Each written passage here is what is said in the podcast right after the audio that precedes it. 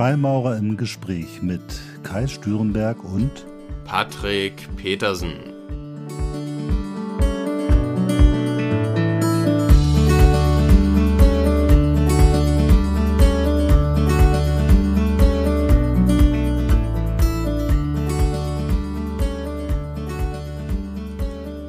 Ja, hallo, herzlich willkommen zu einer neuen Folge von Freimaurer im Gespräch. Hallo Patrick. Hallo Kai, hallo Zuhörer. Ich äh, freue mich wie immer auch auf diese Folge, dieses Mal ein Jubiläum. Ja, 30, die 30. Folge finde ich super. Zwei Jahre sind wir jetzt dabei. Äh, weit über 30.000 Hörer. Das ist schon irgendwie eine, eine, eine schöne Bilanz. Und äh, es bleibt auch, äh, wir gewinnen immer wieder neue Leute dazu, was ich auch sehr spannend finde. Und äh, es ist auch interessant, dass wir eben nicht nur mit Freimaurern, Freimaurerinnen äh, in der Community zu tun haben, sondern auch immer mehr Leute, die sich interessieren für die Freimaurerei und irgendwie Suchende sind und erste Informationen suchen. Und besonders freue ich mich immer, wenn es Leute gibt, die sagen, ich habe jetzt mich für einen Gästeabend angemeldet, nachdem ich ein paar Folgen gehört habe. Also insofern ähm, ist das eine äh, schöne Bestätigung, dass wir zumindest die auf die Fragen und Bedürfnisse der Menschen hier und da äh, vielleicht äh, so, so einen ersten Ansatz für eine Antwort haben. Ja, die Zahl 30.000 habe ich gerade selbst zum ersten Mal gehört, also Donnerwetter. Aber ähm, wir beide merken ja auch, dass vermehrt zum Teil Nachrichten reinkommen, worüber wir uns auch immer sehr freuen. Also ähm, gerne weiter damit. Und ähm, ja, das ist schön, schönes Feedback, was da, was da zum Teil kommt. Ja, das wollen wir auch weitermachen und ich hoffe mal, dass uns die Themen nicht ausgehen, also dass wir auch noch genug äh, Dinge haben. Aber ich habe das Gefühl, immer wenn wir eine neue Folge machen, dann entstehen dabei immer neue Fragen, wo wir raus dann wieder die Idee bekommen, was wir in der nächsten Folge diskutieren. Das finde ich irgendwie spannend.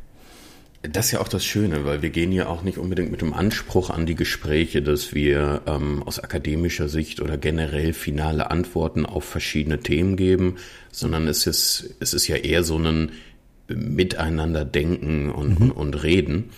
Und ich glaube, das macht es auch nochmal wesentlich angenehmer und auch äh, flexibler, das Ganze.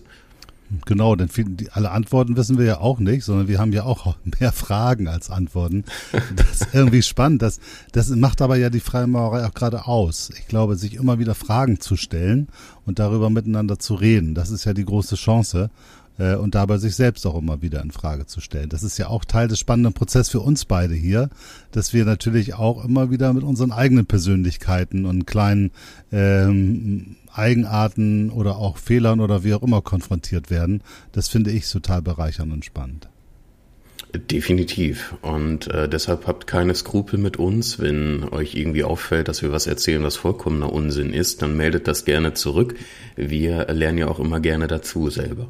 Absolut guter Hinweis. Heute wollen wir über ein Thema sprechen, das du das letzte Mal aufgeworfen hast, und zwar einen Antagonismus, nämlich äh, zwischen Selbstentwicklung und Selbstakzeptanz. Vielleicht kannst du mal kurz mal so, so, so ein paar Worte sagen, ähm, was dich an dem Thema reizt. Ja, also was mich reizt, ist, wir haben in der, in der, in Anführungsstrichen westlichen Welt so diese, diesen Gedanken der ähm, Entwicklung, mach was aus deinem Leben, schneller, höher, weiter, du kannst alles schaffen. Wir haben seit, ich weiß nicht wie vielen Jahrzehnten, ähm, dieses Feld der Persönlichkeitsentwicklung und des Coachings, was immer mehr boomt, wo Leute dazu angeleitet werden, mehr aus ihrem Leben zu machen, sich finanziell, beruflich, sportlich und in vielen anderen Bereichen weiterzuentwickeln, um eben mehr zu bekommen, als sie aktuell haben. Und die Welt wird ja gefühlt kleiner. Ne? Wir haben die Globalisierung, wir sind besser vernetzt, wir haben die Digitalisierung und ähm, eventuell ist in dem Zug auch die äh, Strömung aus dem fernen Osten ein bisschen rübergeschwappt, wo es ja viel mehr darum geht, ähm, sich selbst zu akzeptieren, so wie man ist, ohne dieses ähm, Achieving Mindset und schneller, höher, weiter Gedankengut aus dem Westen unbedingt so präsent zu haben. Und das sind ja zwei ähm, Sichtweisen oder, oder Ansätze, die im ersten Moment vollkommen paradox erscheinen. Der erste sagt, komm, mach weiter, entwickel dich, mach mehr aus dir. Und der andere sagt, ey, ähm, du bist gut so wie du bist, entspann dich mal. Und da drüber zu reden, finde ich sehr interessant, weil ähm, es ist also zumindest für diejenigen, die sich mehr mit den Themen beschäftigen, auch gefühlt omnipräsent, diese beiden Ansätze und für viele natürlich auch erstmal widersprüchlich.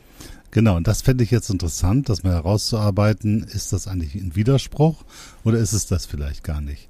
Ich, ich glaube ja, dass das Thema Selbst, Persönlichkeitsentwicklung, Persönlichkeitstraining, das ging ja im Grunde genommen so in den 70ern so los und in den 80ern hatte das so einen Boom.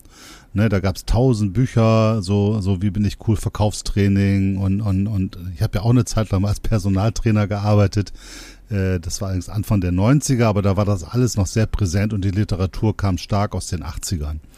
Und da ging es eben auch immer darum, wie optimiere ich mich. Das war dann meistens aber in so einen Kontext gestellt, also als Vertriebler, als Manager, als Chef, als Führungspersönlichkeit oder als äh, äh, was auch immer.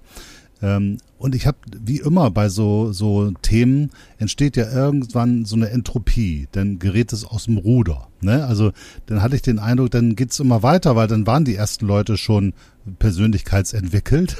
Und dann äh, sagte der, ich muss jetzt aber gucken, der ist jetzt auch schon gecoacht und so, jetzt muss ich aber irgendwie noch einen draufsetzen, muss irgendwie noch, noch besser entwickelt sein. Und dann gab's immer neue Techniken und neue Möglichkeiten, neue Instrumente. Und dann entsteht ja so ein Wettbewerb und wenn äh, so ein Wettbewerb beim Thema Persönlichkeitsentwicklung entsteht, dann wird es natürlich irgendwann auch absurd, weil dann geht es gar nicht mehr wirklich um die Persönlichkeitsentwicklung, sondern es geht eigentlich nur um den Wettbewerb. Und ich glaube, das ist äh, irgendwann so ein Stück weit schief gegangen. Und dann kam, glaube ich, dieser uralte Ansatz, der ja, ja, genau aus dem, äh, also im Buddhismus findet man das und auch in vielen esoterischen Ansätzen, zu sagen, ich bin der ich bin und äh, ich bin gut so. Das war das erste mit diesen Smileys am Spiegel. Ich bin äh, gut drauf und ja, ich, bin, ja, ja. Äh, ich bin gut, du bist gut, wir alle sind gut. Das war da so eine Peacenik-Phase. Äh, aber es kam auch, glaube ich, dann sehr überzeugende Ansätze zu sagen, pass mal auf, nimm dich an mit deinen Stärken und Schwächen, mit allem, was du bist. Dann hast du eine viel größere Chance, wirklich zufrieden zu sein. Und ähm, ich glaube, man könnte das aber auch so drehen, oder ich probiere es mal, dass ein Weg der Persönlichkeitsentwicklung auch vielleicht die Erkenntnis ist, dass man gut ist, so wie man ist. Also vielleicht ist das auch ein Ziel der Persönlichkeitsentwicklung und dann würde sich der Antagonismus ein Stück weit wieder aufheben.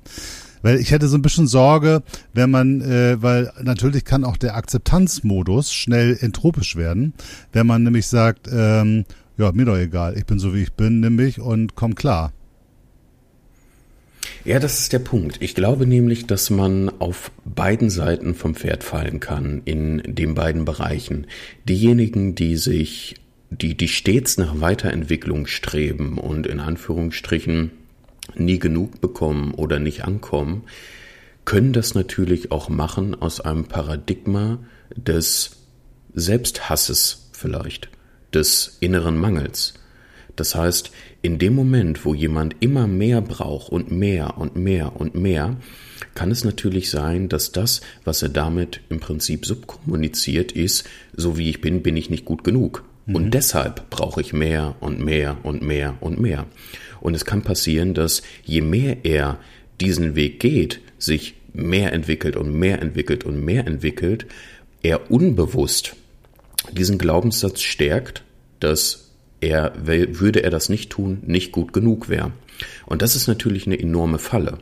Auf der anderen Seite, und du hast es gerade angesprochen, ist es natürlich so, dass ganz viele, die jetzt dieses, ich, ich nenne es mal Mindset der Selbstakzeptanz für sich angenommen haben, überhaupt gar keine Daseinsberechtigung mehr sehen, überhaupt irgendwas zu tun, weil sie sagen, was, was soll der Scheiß? Ich bin gut so wie ich bin. Genau.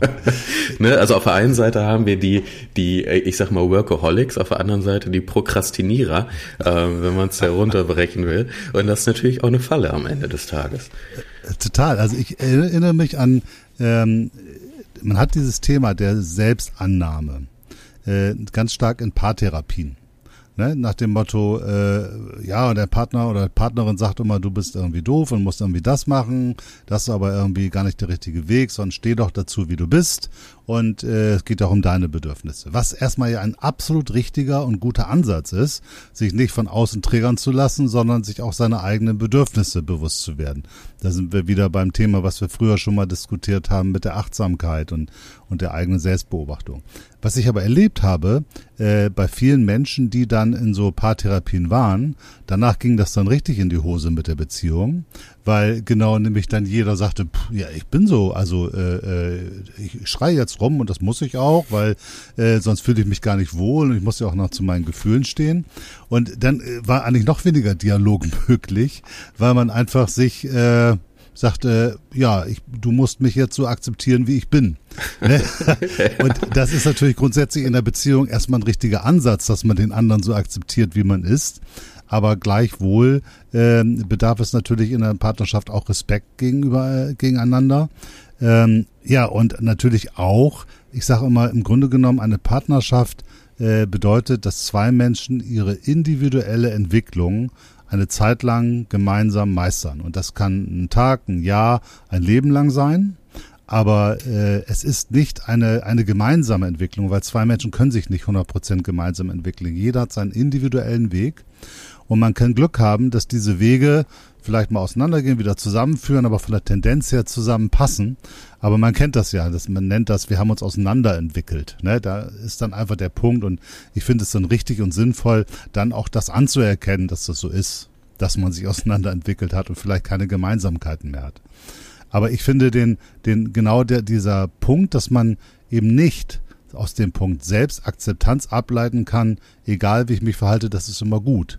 Ne? Das ist genau die zwei Seiten des Pferdes, die du eben beschrieben hast. Das ist genauso gefährlich wie, sagen wir mal, wenn die Persönlichkeitsentwicklung zur, zum reinen Wettbewerb und, und natürlich dann irgendwann zur Sucht wird. Weil du hattest das eben beschrieben, wenn man sich unbewusst, dadurch, dass man immer auf der Hatz ist, äh, mit dem unbewussten Glaubenssatz penetriert, äh, ich bin nicht gut genug, dann wird das wahrscheinlich immer schlimmer werden und dann äh, wird es auch wieder entropisch. Ganz genau. Also man äh, fährt irgendwann immer schneller, aber gegebenenfalls in eine, in eine falsche Richtung. Ähm, man kann sich natürlich auf einer Verhaltensebene weiterentwickeln, die Körpersprache perfektionieren oder die Tonalität oder ähm, sonst was machen. Schönheits-OPs, ne, riesiges Thema. Ähm, ich habe letztens gelesen, dass ähm, ähm, ich, ein, ein exorbitant hoher Prozentsatz von 18-jährigen Frauen sich tendenziell eher entscheiden für einen äh, Kredit für eine Brust-OP als für ein Studium. So, ähm, das ist ja unglaublich, wenn man ähm, wenn, man, wenn man sich das mal vorstellt. Und das ist natürlich, glaube ich, auch oft die Folge davon, dass die Leute eventuell zu wenig Akzeptanz haben für sich. Das heißt, ich glaube, es ist auch Bedarf auf beiden Seiten. Und deshalb gilt es für mich umso mehr, die beiden Begriffe irgendwie ähm, in, in Harmonie miteinander zu bringen oder zumindest in eine, ich weiß nicht, ob in eine Reihenfolge, aber in, einen, in, eine, in eine Harmonie miteinander. Ja. Genau, da sind wir wieder beim Gleichgewicht. Ne? Letztendlich geht's ja in den meisten Fällen im Leben geht's eigentlich immer um die Herstellung eines Gleichgewichts. Das ist ja auch das, was wir in der Freimaurerei versuchen, uns ins Gleichgewicht zu bringen. Ne? In dem Beispiel, wo wir jetzt hier drüber diskutieren mit dem Pferd, haben wir zwei Seiten, wo wir nach Möglichkeit oben drauf sitzen bleiben wollen. Äh, und in anderen Bereichen, wenn man jetzt mal so in die Elemente-Lehre hineingeht, haben wir vier Bereiche, wo man sagt, irgendwie müssen wir die Elemente, also Feuer, Wasser, Erde und Luft, wenn man die psychologisch deutet im Sinne von Charakteren und Verhaltensweisen, dann muss man versuchen, diese Elemente in irgendeiner Form in ein Gleichgewicht zu bringen. Das muss kein hundertprozentiges Gleichgewicht sein, weil wir alle unterschiedlich sind. Aber es ist halt, wenn es in eine Richtung zu sehr kippt, also wenn ich dann mich zu sehr mit dem Feuerelement äh, identifiziere und nur noch jähzornig durch die Gegend renne, ist es problematisch. Genauso, wenn ich dann äh, äh, mich mit dem Luftelement zusammenbringe und dann nur noch wirre und verrückte Ideen habe oder im Wasserelement mich dann nur noch irgendwie treiben lasse und nichts mehr tue oder im Erdelement dann komplett zur Trägheit irgendwie wie komme. Ähm, dann versuchen wir ja auch irgendwo in diesen Spannungsfeldern ein Gleichgewicht herzustellen, weil uns das als Persönlichkeit stabilisiert. Und ich finde gerade bei dem Thema Persönlichkeitsentwicklung und wir beide sind ja nun große Protagonisten der Persönlichkeitsentwicklung als Kern der Freimaurerei. Ähm, da muss man aber eben auch aufpassen, dass das nicht überbordet und dass man nicht irgendwie, genau. Also ich glaube, der Punkt ist schwierig oder ein guter Indikator dafür, dass man es zu weit getrieben hat, ist, wenn man sich überlegt, wie weit bin ich und wie weit ist der andere. Also, ne, wenn man das in so, einem so einem äh, äh, Vergleich. Vergleich ansieht, dann geht es, glaube ich, beginnt es schief zu sein. Und wenn man anfängt, ah, der ist aber noch nicht so weit und den anderen vielleicht auch noch verurteilt und sich selbst vielleicht entweder auch noch äh, besonders toll findet, weil man schon so super entwickelt ist, oder aber gleichzeitig sich selbst irgendwie kasteit, weil man sagt, oh, der andere ist schon viel weiter, da muss ich ja noch viel mehr irgendwie machen. Ich glaube, es geht wirklich darum, einen individuellen Zugang zu finden und der natürlich gleichzeitig auch in der Akzeptanz dessen ist, dass jeder Weg und jede Persönlichkeit komplett anders ist und dass es auch vollkommen uninteressant ist, wie weit der andere entwickelt ist oder wie auch immer, sondern dass es nur interessant ist, wie weit bin ich eigentlich entwickelt und wie komme ich damit klar? Also wie weit habe ich die Akzeptanz und die Bewegung gleichzeitig im Gleichgewicht? Ich glaube, das ist der Punkt, weil die Akzeptanz ist wichtig, aber die Akzeptanz in Verbindung mit Stase, also ohne Entwicklung, die führt, glaube ich, zu nichts. Also die Akzeptanz muss während der Entwicklung passieren. Ich muss die Entwicklung, ich muss mich eigentlich in so einem dynamischen Prozess permanent immer wieder annehmen und akzeptieren, immer wieder angucken, beobachten und sagen, okay, ich bin ja gerade auf dem Weg, diesen Weg gehe ich gerade ganz gut und an dieser Station habe ich mich gerade gut oder weniger gut verhalten. Und dann zu sagen, ja, aber ich konnte das an der Stelle vielleicht auch noch nicht besser, aber ich gebe mir trotzdem Mühe, weil ich das gerne möchte, das nächste Mal besser zu machen. Und ich glaube, die, man muss Akzeptanz von der Stase lösen und das in einen dynamischen Kontext bringen. Jetzt wird es irgendwie von der Formulierung schräg, aber du weißt, was ich meine, oder? Das, das ist äh, genau der Ansatz, wo ich glaube, dass ähm, man damit vielleicht beide verschiedene Perspektiven in Harmonie bringt miteinander. Also ich glaube im Idealfall oder was in der Praxis passiert ist, ähm, die meisten Menschen, die ich kenne oder viele Menschen, die ich kenne, ähm, äh, entwickeln sich aus zwei verschiedenen Gründen. Entweder aus einem Selbsthass, um es mal drastisch zu formulieren, oder aus einer Unzufriedenheit vielleicht, um es etwas allgemeingültiger zu formulieren. Ich glaube, das funktioniert ganz oft. Man ist mit ihr oder das passiert ganz oft. Man ist mit irgendwas unzufrieden, man ähm, hätte gerne mehr, man vergleicht sich vielleicht mit anderen und sieht, dass andere mehr haben. Und aus dieser Unzufriedenheit heraus ähm, schöpft man Motivation und entwickelt sich. Für das Außen auf der, auf der materiellen Ebene oder was die Erfolge betrifft, ist das erstmal gut. Aber man läuft eben in die Falle, dass man sich damit immer nur noch weiter bestätigt, dass man eigentlich unzufrieden ist und sich deshalb entwickelt. Ich glaube, der Königsweg ist, sich aus einer Selbstakzeptanz, noch besser wäre aus einer Selbstliebe heraus als Basis weiterentwickelt. Dass man das auf der ähm, Art und Weise zusammenbringt, dass man erst sagt, okay, ähm, es ist gut, so wie ich bin, ich, ich akzeptiere das, so wie du auch eben gesagt hast, so wie ich bin. Und weil ich mich gut fühle, weil es okay ist, so wie es ist, entwickle ich mich weiter. Quasi nicht, was man tut, sondern aus welchem Paradigma heraus man es tut. Ob aus Unzufriedenheit oder aus Selbstliebe. Und ich glaube, der gesündeste Nährboden für die Weiterentwicklung ist die Weiterentwicklung auf Grundlage der Selbstakzeptanz oder der Selbstliebe. Ja, vielen Dank dafür. Das ist ja so ein, so ein Wort, wo manch einer vielleicht ja zurückschreckt, weil sich das so äh, ähm, Wollsockenmäßig irgendwie anhört. Aber ich glaube, ich glaube, das ist ganz wichtig. Ich glaube, die, die Motivation für das Tun ist eine ganz zentrale Frage. Wir hatten heute Morgen gesprochen über dieses äh, Buch, wie man Freunde gewinnt. Von, wie heißt? Dale Carnegie. Ist das ein Mann oder eine Frau? Oh, soweit ich weiß, ein Mann. Okay, äh, genau, Dale Carnegie. Und das ist ja so ein Ansatz, äh, der Untertitel heißt Die Kunst beliebt und einflussreich zu werden. Und das wäre ja so eine klassische äh, extrinsische Motivation der Persönlichkeitsentwicklung. Das heißt, ich lerne, wie ich Menschen für mich einnehme, die dann vielleicht Freunde werden wobei ich da so ein bisschen skeptisch bin, ob der Begriff Freund dann richtig ist oder ob es nicht einfach nur Menschen sind, die sich entweder was von mir versprechen oder meinen, eine Zuneigung zu mir zu haben. Äh, aber da geht's ja darum, dass ich im Grunde genommen verstehe, wie ich wirke und wie ich äh, Dinge bei anderen Menschen auslösen kann. Das hat ja schon was von, von Manipulation im gewissen Sinne. Äh, und das wäre aus meiner Sicht durchaus eine Form von Persönlichkeitsentwicklung, die aber wahrscheinlich gegebenenfalls zu externen Erfolgen führt, weil man vielleicht befördert wird oder äh, Geschäftspartner bekommt oder Finanziers oder, oder was weiß ich. Vielleicht auch eine Partnerin, so. Aber die, glaube ich, nicht wirklich zu einer inneren Zufriedenheit. Also weder zu einer nachhaltigen Partnerschaft, äh, auch nicht im, in, zu einer vernünftigen Beziehung und erst recht nicht zu einer gesunden persönlichen Akzeptanz von sich selbst führen kann, oder? Ja, generell schon.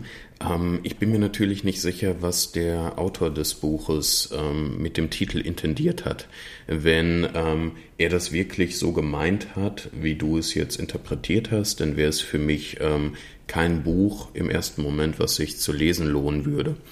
Wenn er den Titel aufgrund der Grundlage gewählt hat, um die meisten Leute da abzuholen, wo sie stehen und dann im Buch auf ähm, ja, tiefere Einsichten zu sprechen kommen würde, dann wäre es aus meiner Sicht ein raffinierter Schachzug, weil er äh, die Leute da abholt, wo sie stehen, um ihnen dann gegebenenfalls den Spiegel vorzuhalten. Aber generell ähm, bin ich natürlich äh, komplett bei dir, ja, das ist so. Also ich finde es eigentlich äh, grundsätzlich auch interessant und spannend, sich mal Gedanken darüber zu machen, wie man wirkt. Weil es kann ja auch sein, dass man einfach Menschen hat, mit denen man gut klarkommt und sich wundert, warum die einen immer doof finden. Und vielleicht liegt es gar nicht daran, weil man wirklich doof ist oder weil man nicht zusammenpasst, sondern weil man einfach nur das Falsche zu falschen Ort oder zur falschen Zeit sagt. Gibt ja so Menschen, erlebe ich auch immer wieder, wo man sagt, Mann, jetzt hast du wieder einen Satz gesagt und alle fühlen sich schlecht. Und äh, das wird nicht funktionieren, wenn du jetzt noch hier versuchst, Menschen für dich zu gewinnen mit dem Ansatz. Und dann merke ich auch, wenn man mit den Leuten redet, dass sie gar nicht, gar nicht begreifen, dass sie doch eine gute Idee hatten und, und warum das jetzt alle äh, niemand versteht. Und ich glaube, insofern kann es schon helfen, sich mal bewusst zu machen, wie äh, wird man eigentlich rezipiert und woran liegt das? Ne? Ist das vielleicht so, dass Menschen gar nicht auf einen hören, was man sagt, sondern eher äh, fühlen, was man so ausstrahlt äh, und auch aus dem Gespräch eher mitnehmen, was sie an Emotionen erlebt haben, als das, was jemand dort inhaltlich erzählt hat.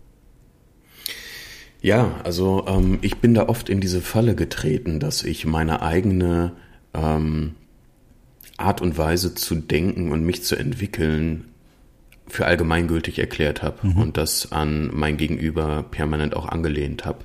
Ähm, bei mir ist es so, dass ich in der Regel dankbar dafür bin, wenn ich mich selbst dabei ertappe, irgendwo Fehler gemacht zu haben oder ähnliches, weil das für mich die Basis ist, mich dann wiederum weiterentwickeln genau. zu können.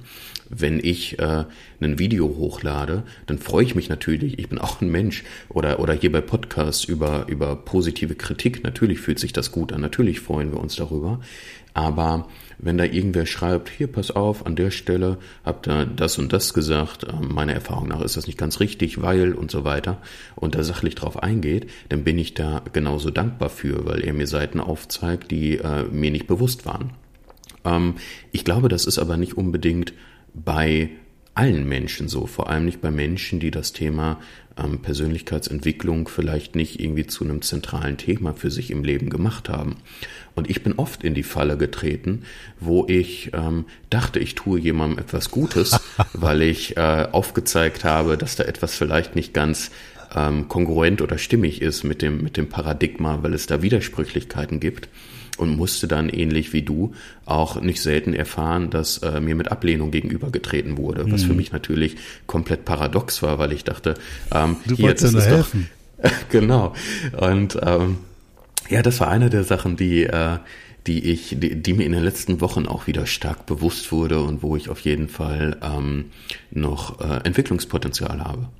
Ja, das ist wirklich eine, ein großer Lerneffekt. Also ich erinnere mich auch, als ich äh, angefangen habe zu arbeiten, dann hatte ich auch das Gefühl, ach Mensch, guck mal, der rennt da gerade, glaube ich, voll in so eine Falle rein. Dann sage ich ihm mal, du lass das mal lieber, weil das geht ganz schief. und dann habe ich auch dann in den seltensten Fällen gehört, ach danke für die Info und für die Warnung, sondern die meisten Leute haben gesagt, was will der denn jetzt? Äh, dann sind sie losgelaufen, sind ganz fürchterlich auf die Schnauze gefallen und haben hinterher zu mir gesagt, sie können gar nicht verstehen, wie das passieren konnte. Und dann war ich immer bemüht zu sagen, Du erinnerst dich, dass ich dir das vorher so erklärt hatte, dass das passieren wollte, aber das ist nicht etwas, was der Mensch oder die, der, äh, der Mann oder die Frau dann hören wollen. Äh, und letztendlich, glaube ich, nützt es auch nichts. Äh, jeder muss irgendwie ein Stück weit seine Erfahrung selber machen. Und ich habe dann irgendwann gelernt, dass ich schon kleine Hinweise gebe, wenn ich das Gefühl habe, jemand läuft da gerade in sein Verderben.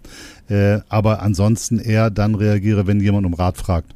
Und äh, wenn, weil ich einfach festgestellt habe, bevor die Menschen annehmen, dass man ihnen helfen will, nehmen sie meist erstmal an, dass man ihnen schaden möchte, egal äh, äh, wie gut oder schlecht das Verhältnis ist. Das scheint so eine gewisse Grundangst zu sein, nach dem Motto, naja, helfen kann ja nicht sein, der wird ja was im Schilde führen.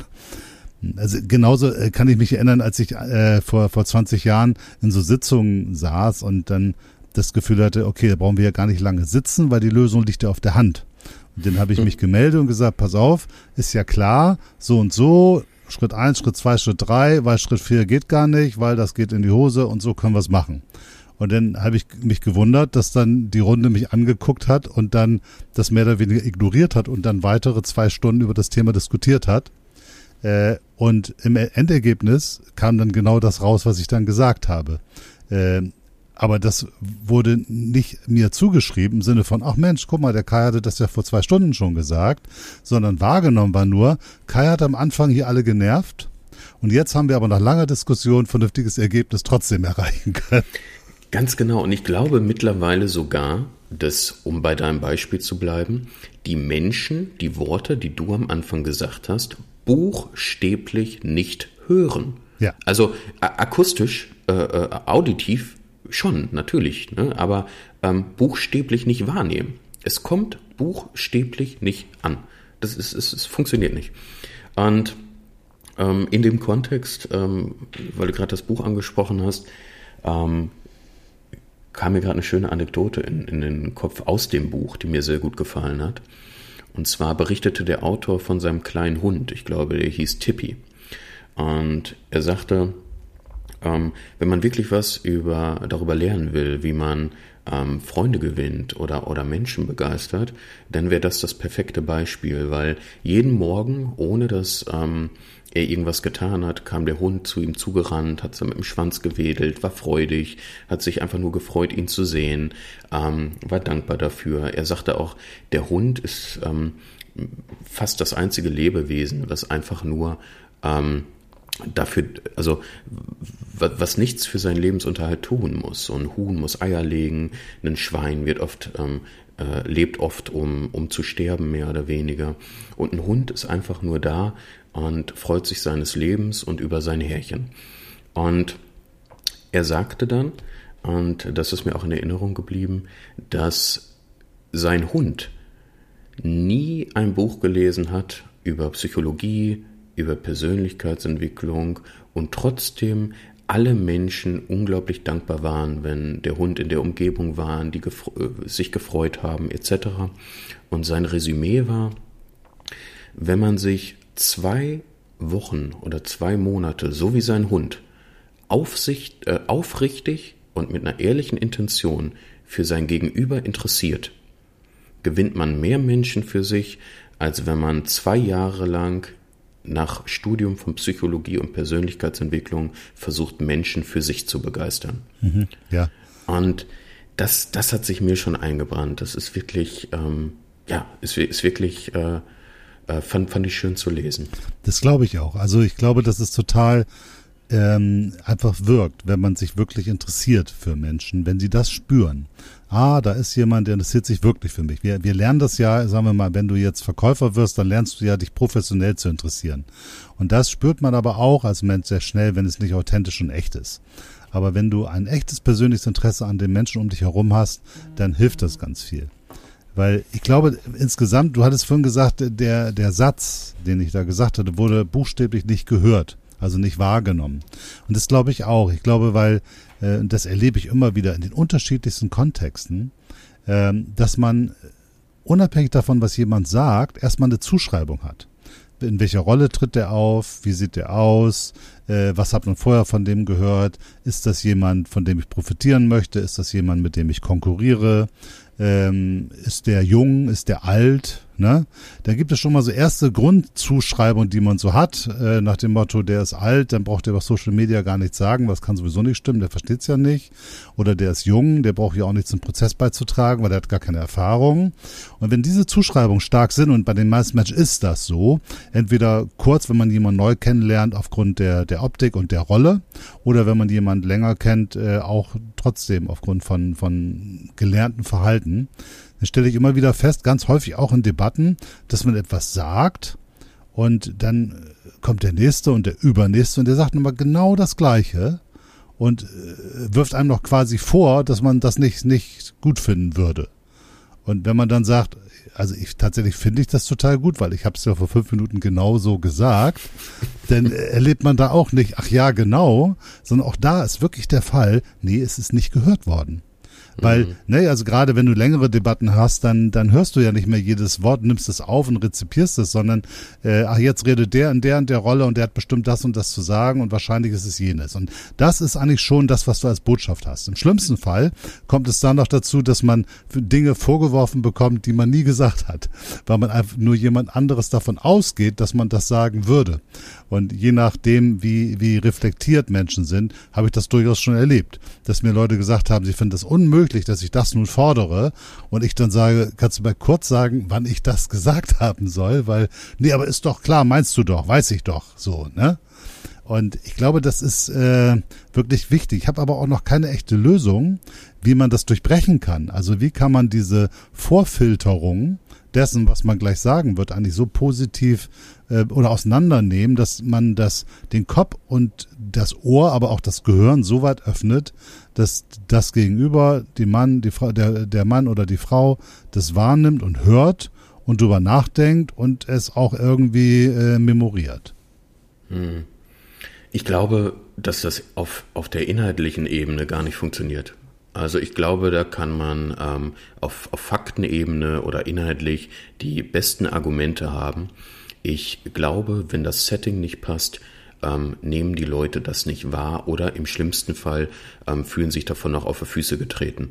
Ich könnte mir vorstellen, dass, um bei deinem Beispiel zu bleiben, wenn du am Ende des, der Sitzung gesagt hättest, oh, wir haben jetzt zwei Stunden diskutiert und ähm, ich habe unglaublich gute Einfälle von links gehört, von der Seite. Ich habe unglaublich ähm, passendes Feedback gehört von rechts. Das ist total die guten Gedanken gewesen. Ich würde sagen, und einfach nur noch eins zu eins das ja, wiederholt genau. hättest, was du am Anfang gesagt hättest, dass genau die so gejubelt das. hätten.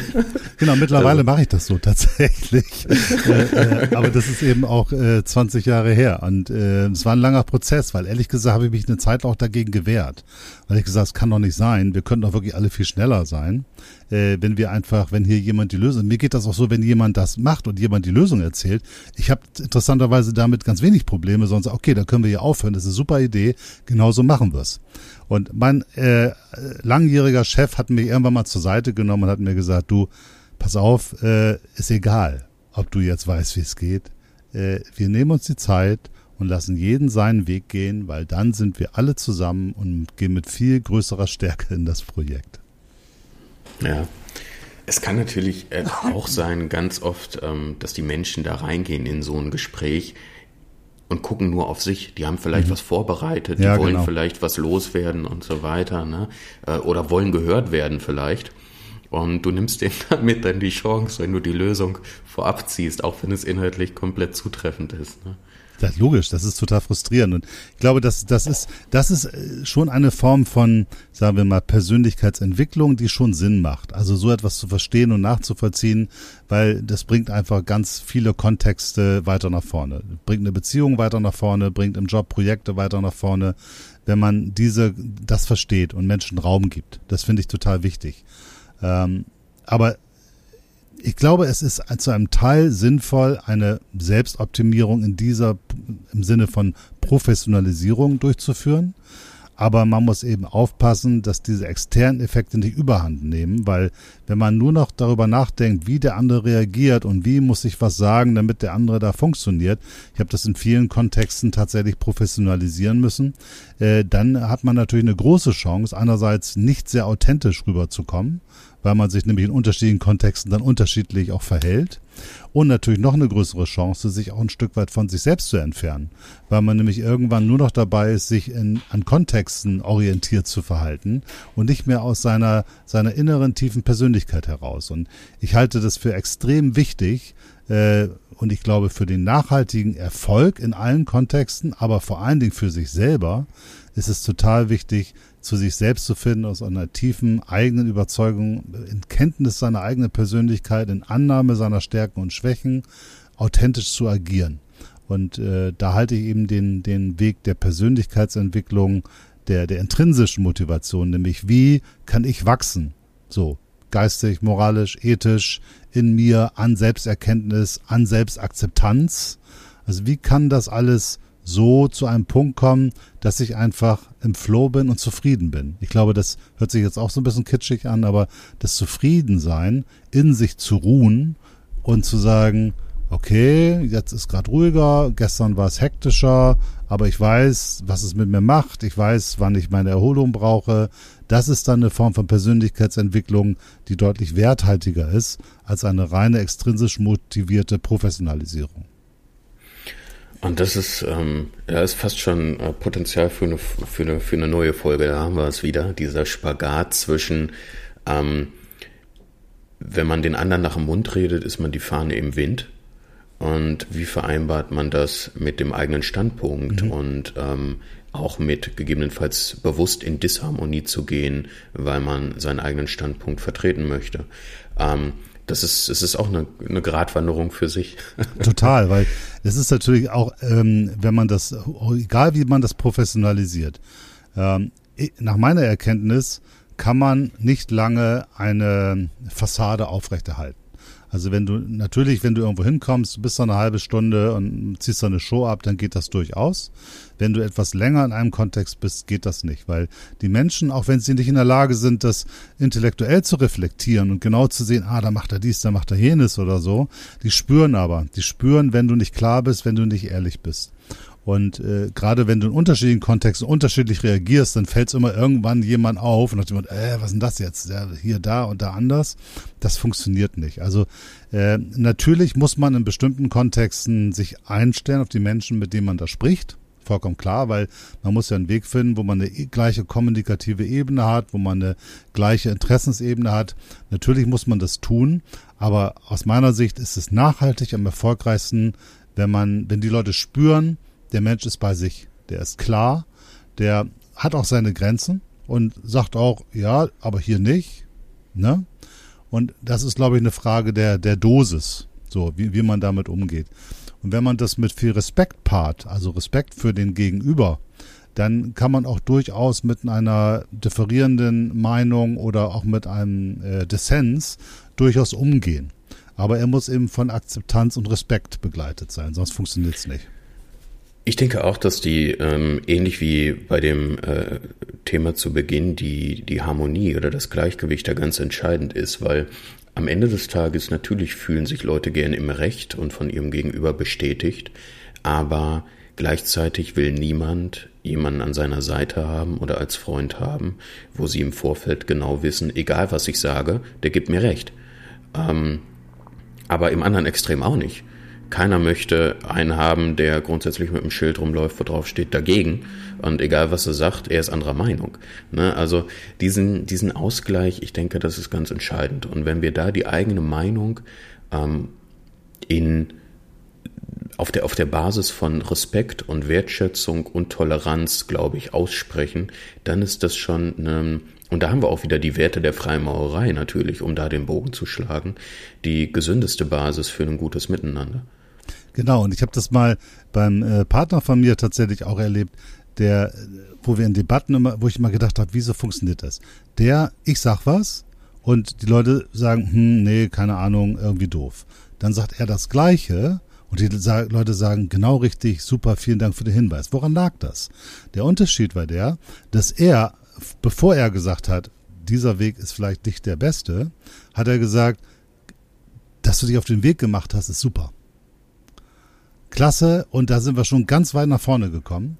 Jetzt müssen wir mal gucken, ob wir vielleicht auch noch alternative Wege sehen. Ich habe gesagt, ich glaube, der Weg, den du eingeschlagen hast, der funktioniert nicht. Ne? Wir waren, also ich und mein Partner in, in, in der kleinen Firma waren der gleichen Meinung, aber wir haben es komplett anders äh, erzählt. Und ich habe dann irgendwann gesagt, naja, das ist ja irgendwie auch scheiße. Du, du sagst doch, du findest das ja auch falsch, dann sag's doch gleich. Und sagt er, nee, er sagte, ich mache das ja nicht nur so irgendwie, sondern äh, oder weil ich dem jetzt irgendwie einen schlauen Satz sagen will, sondern ich tue das, weil ich ihm erstmal zeigen will, du hast etwas getan und das ist richtig. Ich möchte ihn nicht demotivieren, sondern motivieren. Und in der positiven Akzeptanz, die ich dann erzeugt habe, dann hat der auch die Möglichkeit überhaupt erst, auch die Kritik oder die Öffnung für andere Alternativen für sich anzunehmen. Und das fand ich dann für mich, sagen wir mal, sehr eindrücklich. Das habe ich äh, an der Stelle von ihm gelernt, dass man eben den Menschen erstmal eine Emotion erzeugen muss, die es, die sie soweit öffnet und empfangsfähig macht für eine Botschaft. Weil ohne das ähm, gehen die meisten Botschaften, gerade wenn sie in irgendeiner Form mit Kritik zu tun haben, gar nicht rein. Mhm.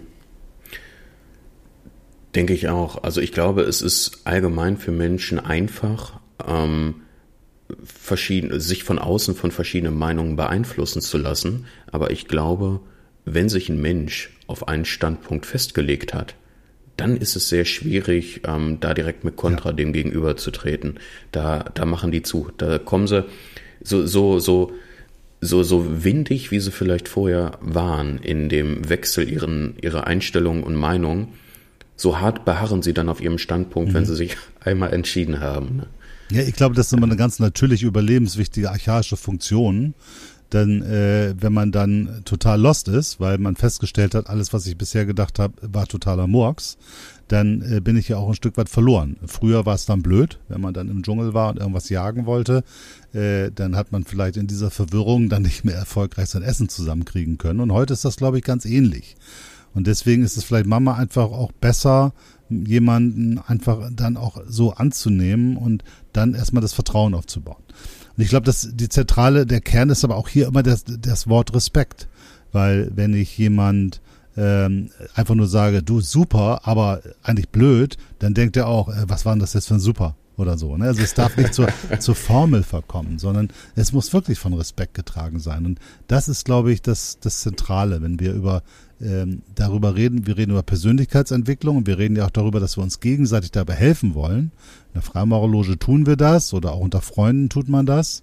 Dann braucht man dafür ähm, ja ein, ein, eine Öffnung und einen Rahmen, in dem man sich gegenseitig unterstützen kann. Und das ist immer Respekt, weil wenn ich das spüre und fühle, dass der andere mich respektiert, dann bin ich auch viel offener für Kritik oder für Veränderungsvorschläge.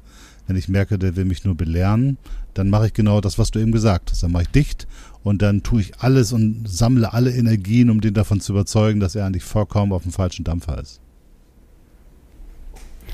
Sehe ich auch so. Und das ist auch ein sehr gutes Beispiel dafür, dass ähm, wie un unwichtig manchmal die eigentlichen Worte sind und wie wichtig der Ort, von dem die Orte herauskommen wenn einfach einer jetzt auf einem Kommunikationsseminar war und jetzt gemerkt hat, okay, erst Lob und dann kann ich reinhauen mhm. und äh, das er das jetzt mich mechanisch und, und, und ohne, ohne Seele einfach nur befolgt und in den Meetings sagt, ja, guter Punkt, aber und dann ähm, eigentlich nur seinen, seinen Punkt ausdrücken will, dann wirkt es nicht. Also es muss schon wirklich, ich glaube, Goethe war es, der mal gesagt hat, ähm, es muss von Herzen kommen, was auf Herzen wirken soll.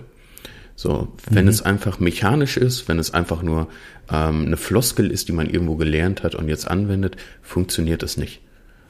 Genau, und das ist, glaube ich, der wichtige Punkt, dass es eben zur Professionalität gehört dann eben auch das Herz. Ich glaube, jemand, der mit dem Herzen dabei ist, bei der Sache, bei seinen Projekten, bei seinen Dingen, die er machen will, bewegen will, der überzeugt auch Menschen, weil er das Herz berührt.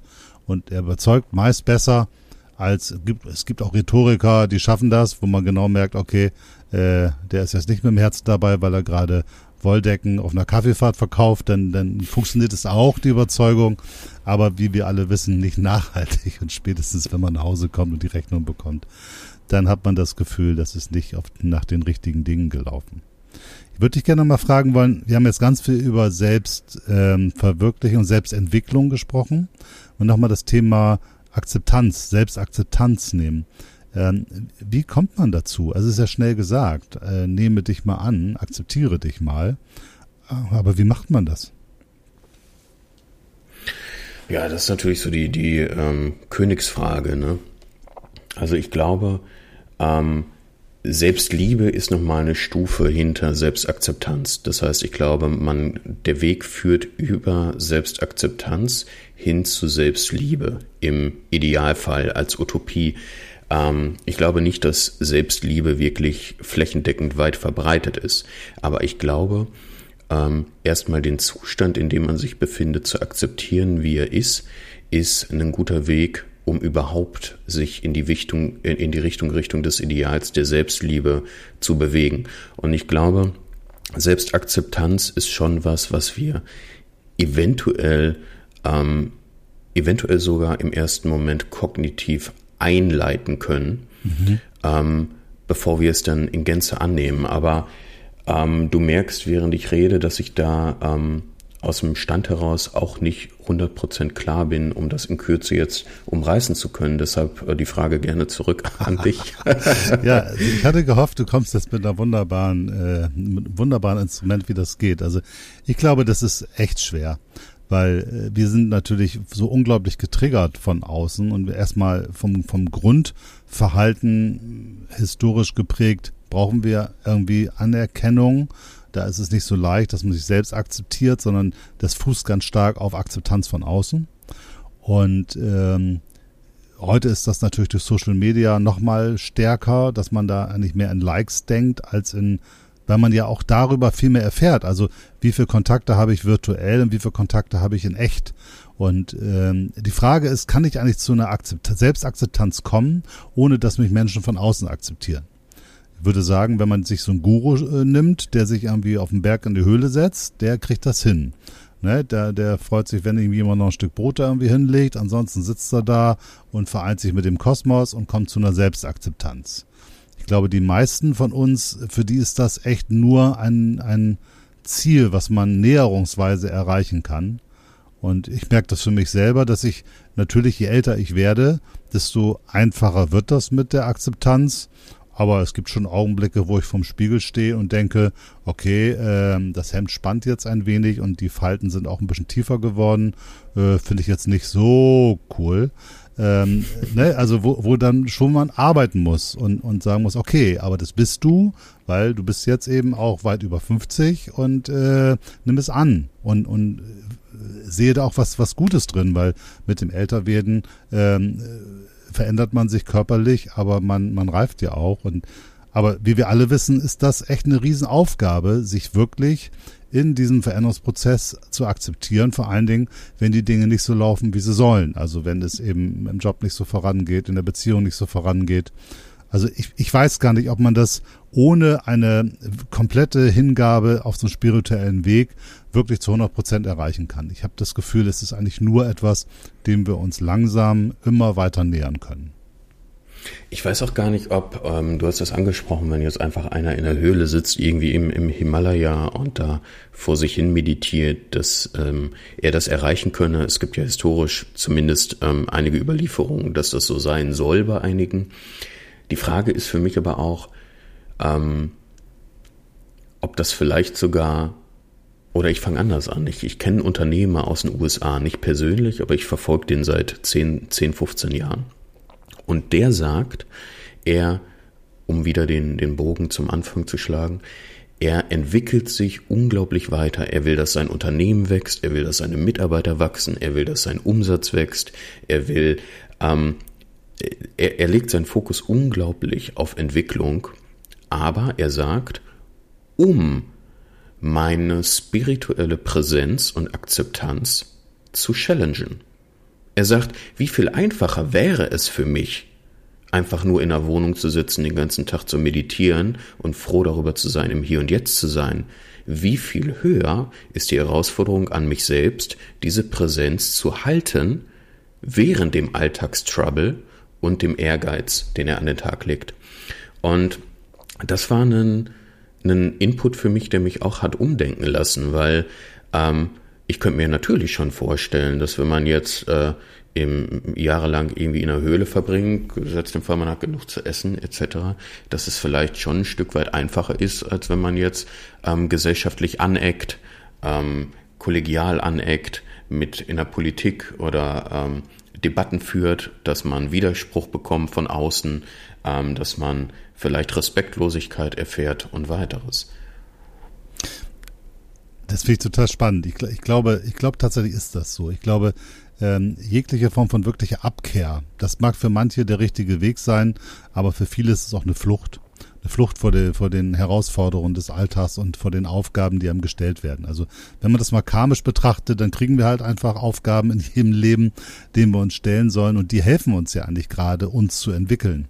Weil ich glaube, letztendlich kann man seine Persönlichkeit auch nur immer in der Spiegelung des Alltags entwickeln. Sonst kriegt man auch ein verzerrtes Bild von sich.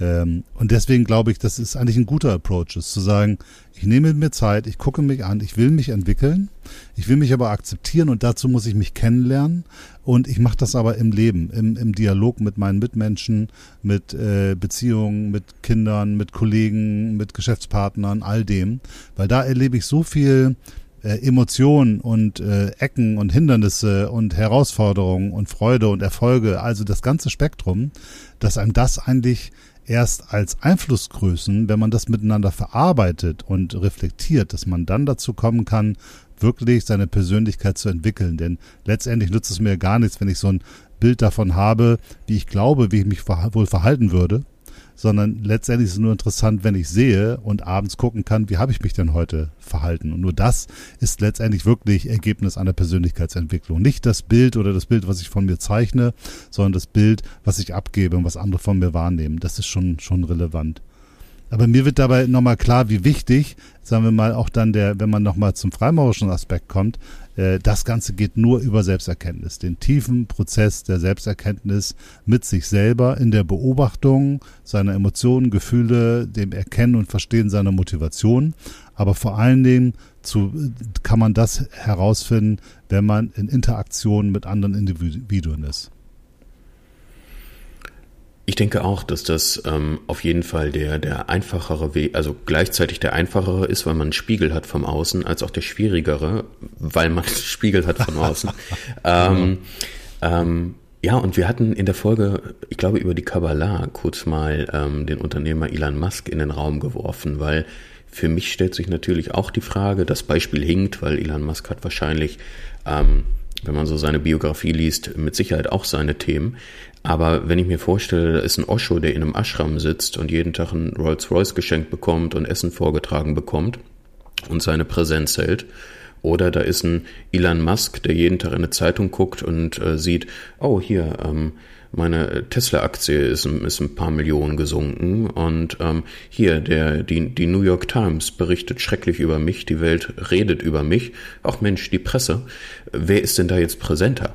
Ne, jemand, der solche ähm, heftigen Vorfälle von außen ähm, gut handeln kann, der da resilient genug ist, der damit umgehen kann, der weitermachen kann, trotz solcher enormen ähm, Vorwürfe von außen und, und, und gegebenenfalls auch Schicksalsschläge. Oder jemand, der dann wirklich einfach ähm, sich dazu verschrieben hat, zu sagen, ja, es ist schon alles gut, so wie es ist. Ja, genau. Ähm, ich finde das, ähm, ich, ich finde, es, es hat vielleicht, ach, da haben wir schon vielleicht zwei neue Folgen rausgearbeitet. Könnte man auch nochmal drüber reden. Ja. Ja, ich glaube, das, das passt schon. Also äh, für mich als Kernerkenntnis so des heutigen Gesprächs nehme ich nochmal mit, die, es geht um einen langfristigen Veränderungsprozess von sich selbst, äh, indem man seine Persönlichkeit entwickelt. Das kann man am besten in Interaktion mit dem Leben machen. Man muss sich aber eben in diesem Leben ein paar Freiräume einbauen, in der man Zeit hat, sein Tun zu reflektieren, zu gucken, was habe ich da eigentlich gemacht, wie habe ich mich dabei gefühlt, warum habe ich das so gemacht, sich selbst dabei zu verstehen. Und gleichzeitig muss das gepaart sein von ähm, ganz viel Vertrauen zu sich selbst, vielleicht auch, äh, dass man äh, gnädig ist mit sich selbst, nicht so zu hohe Ansprüche hat äh, und sich eben auch akzeptiert, so wie man ist, im jetzigen Augenblick wohl bewusst, dass diese Akzeptanz äh, die Motivation sein kann, äh, sich einfach immer weiterzuentwickeln. Und das ist, glaube ich, eine, eine echte, eine große Herausforderung, hier die Balance zu halten, damit man nicht auf der einen oder anderen Seite des Pferdes, wie du es vorhin so schön beschrieben hast, runterfällt. Also entweder in den Wettbewerb der Persönlichkeitsentwicklung oder dass man ein Buch nach dem anderen liest und sagt, jetzt habe ich noch eine Erkenntnis und noch eine Erkenntnis und gleichzeitig aber auch nicht sagt, Leute, nehmt mich so, wie ich bin und wenn ich irgendwie doof bin, dann müsst ihr damit umgehen. Das ist mit Sicherheit auch nicht sehr zielführend. Also es geht um Gleichgewicht in der Persönlichkeit und das, glaube ich, ist an der Stelle für mich jedenfalls die Freimaurerei ein ein gutes, hilfreiches Instrument, um dieses Gleichgewicht immer wieder ein Stück weit herstellen zu können. Dem kann ich mich nur anschließen. Das hat das Ganze ähm, schön zusammengefasst. Ich glaube, Gleichgewicht ist vielleicht das Stichwort sowieso oder Harmonie. Wir sehen es beim Yin und Yang und in etlichen anderen spirituellen mhm. Ansätzen. Ähm, in allen Bereichen. Ne? Man kann ähm, zu hochmütig sein oder zu arrogant, weil man sich selbst zu wichtig nimmt. Oder man kann vielleicht mit einem Haufen zu viel Demut durchs Leben gehen und ist vielleicht duckmäuserisch oder ähm, sagt, äh, versucht dem anderen immer recht zu geben, weil man sich selbst keinen Wert zuschreibt. Und genauso ist es, glaube ich, hier bei dem Thema, wie du eben gesagt hast, ähm, wer aus einer Unzufriedenheit ähm, sich dazu verschreibt, sich immer weiterwickeln, weiterzuentwickeln, ähm, der wird nie ankommen. Und ich glaube auch nicht, dass das andere Extrem, dass man einfach sagt, so jetzt äh, ist gut, jetzt bin ich, äh, akzeptiere ich mich, jetzt muss ich nichts mehr machen, kann auf dem Sofa sitzen bleiben. Ich glaube, dass das auch nicht der Königsweg ist. Von daher ähm, schließe ich mich dir an. Ich denke, das Wort Gleichgewicht ist hier vielleicht so die, die Essenz des Gespräches. Mhm. Ja, dann würde ich sagen, dann sollten wir uns vielleicht dieses Thema noch in fünf Jahren nochmal vornehmen und gucken, wie das mit der Persönlichkeitsentwicklung und der Selbstakzeptanz funktioniert hat. Und dann können wir uns jetzt von den Zuhörerinnen verabschieden und wir sind gespannt auf das, was es vielleicht an Diskussionen im Nachgang gibt. Ja, vielen äh, Dank an alle, die die 30. Folge bis hierhin gehört haben. Wir erbitten uns natürlich wie immer gerne Feedback von euch, schreibt Kommentare, wir lesen die gerne durch, tauschen die auch untereinander aus. Und ja, Kai hat mich gefreut, mit dir zu reden und würde ich sagen, bis äh, auf die nächsten 30 Folgen. So machen wir das. Ciao. Gut. Tschüss.